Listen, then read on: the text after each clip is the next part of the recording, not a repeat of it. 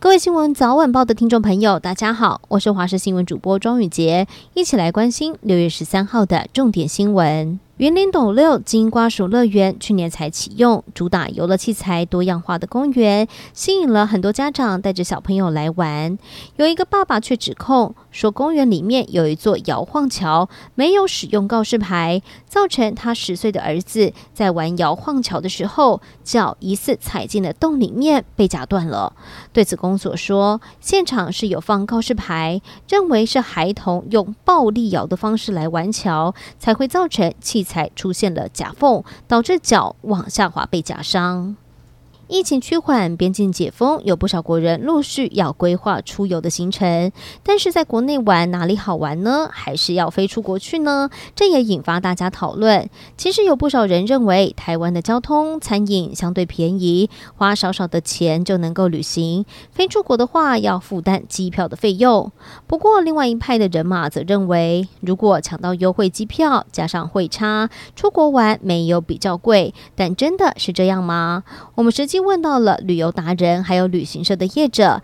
以日本来说，四天三夜基本的费用三万元跑不掉。虽然交通费比台湾高一些，但是食宿如果精挑细选，不见得会比较贵，还是要看个人的选择如何。影集《黑暗荣耀》当中，霸凌受害者的痛苦受到伸张，但是现实生活中，在南韩校园霸凌事件也是非常的严重。二零二二年的案件就超过了六万件，创下了历史上新高点。这也让南韩政府决定要祭出更严厉的惩罚，来处罚霸凌加害者。例如，规定各个大学未来录取学生的时候，必须要考量霸凌记录。不过，这项新的规定出炉之后，也让专家担心加害学生难以改过自新，而受害者可能必须要多花点时间来处理诉讼，难被保护。体育焦点：美国职篮 NBA 总冠军出炉了，丹佛金块夺下了队史四十七年以来的第一个冠军。金块一哥约基奇第五战贡献了二十八分、十六助攻，总冠军的系列赛中场均缴出了三十点二分、十四篮板，当选总冠军战最有价值球员，全场高喊 MVP。另外，像是莫瑞、戈登等人也都喜极而泣。俄罗斯正在想办法阻止乌克兰进军。根据乌克兰的说法，俄罗斯又摧毁了一座位在顿内茨克的小型水坝，试图要阻止乌克兰攻势。而俄罗斯方面声称，新卡科夫卡水坝是乌克兰炸毁的。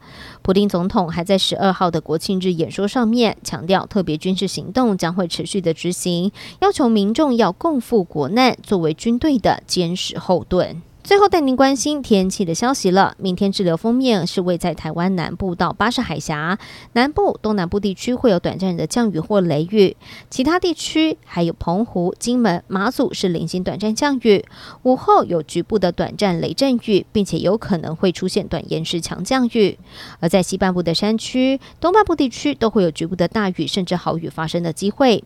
这六方面影响期间，降雨区域的强度仍然不确定，一定要特别留意气象的资讯。